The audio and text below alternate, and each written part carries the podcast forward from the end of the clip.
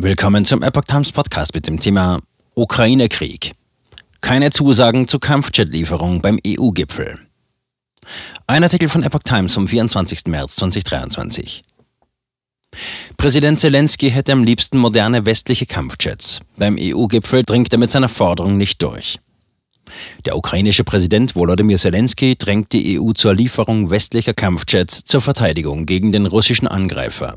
Zitat: Wir brauchen moderne Flugzeuge, sagte Zelensky bei einem EU-Gipfel, zu dem er per Video zugeschaltet war. Zugleich dankte er Polen und der Slowakei für die Entscheidung, Kampfjets des sowjetischen Typs MiG-29 bereitzustellen. Zitat: Dies wird die Verteidigung unseres Luftraums erheblich stärken. Zitat Ende. Beim Gipfel selbst spielten mögliche Kampfjet-Lieferungen allerdings keine größere Rolle. Über das Thema sei nicht im Detail gesprochen worden, sagte Österreichs Kanzler Karl Nehammer.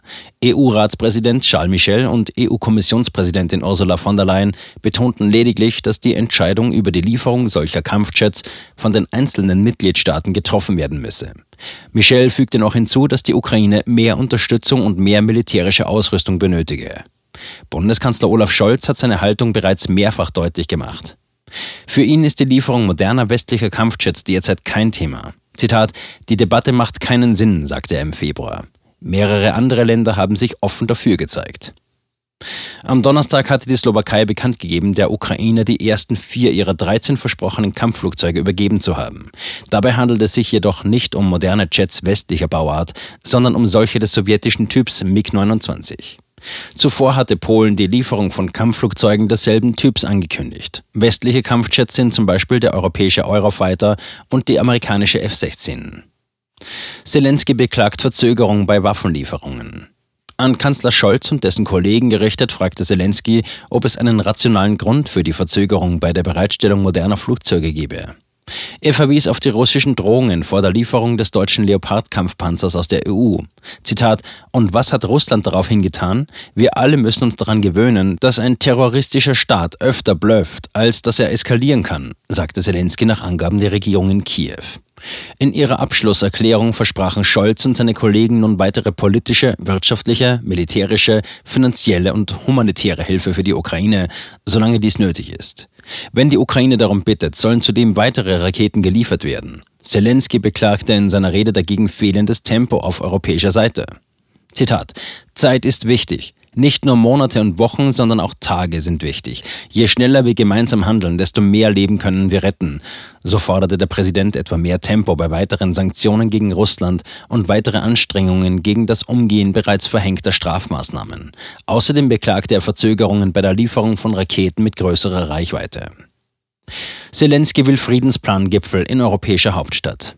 Zugleich schlug Zelensky ein Gipfeltreffen zu seinem Friedensplan in einer europäischen Hauptstadt vor. Zitat, würde das nicht zu Europas globaler Stärke beitragen? Ich bin sicher, das würde es. Zelensky hatte im November beim G20-Gipfel einen Zehn-Punkte-Plan mit Bedingungen für einen Frieden mit Russland vorgestellt. Dazu zählen ein vollständiger Abzug russischer Truppen von ukrainischem Territorium und Reparationszahlungen. Im Dezember schlug Zelensky ein Gipfeltreffen dazu vor, nun konkretisierte er diese Idee. Beim Gipfel spielte auch die Blockade der Bundesregierung im Streit über Autos mit Verbrennungsmotor eine Rolle. Scholz verteidigte das deutsche Vorgehen gegen Kritik europäischer Partner. Kommissionschefin von der Leyen zeigte sich zuversichtlich, dass bald eine gute Lösung gefunden werde. Zum Abschluss des zweitägigen Spitzentreffens ist für diesen Freitag ein Euro-Gipfel angesetzt, zu dem auch die Präsidentin der Europäischen Zentralbank, Christine Lagarde, und Eurogruppenchef Pascal Donohoe erwartet werden. Dabei dürfte es unter anderem um die Notübernahme der Schweizer Großbank Credit Suisse durch den Konkurrenten UBS und die Schieflage einiger kleinerer US-Institute gehen. Daneben sind die Inflation und die Finanzpolitik vor dem Hintergrund des Krieges in der Ukraine und die damit verbundenen hohen Energiepreise Thema. Am Rande des Gipfels ist zudem ein Treffen zwischen Kanzler Scholz und Frankreichs Präsidenten Emmanuel Macron geplant. Dabei könnte es erneut um die Frage gehen, inwieweit moderne Atomenergieprojekte durch die EU gefördert werden sollten. Frankreich dringt darauf, dass in der EU ein für alle Mal klargestellt wird, dass Atomenergie eine Rolle bei der Reduzierung von CO2-Emissionen spielt und deswegen nicht diskriminiert werden darf. Die Bundesregierung vertritt hingegen den Standpunkt, dass es keine Subventionierung der Atomenergie durch die EU geben sollte. Insbesondere ist Deutschland dagegen, dass mit Hilfe von Atomenergie auch Ziele beim Ausbau der erneuerbaren Energien erreicht werden können.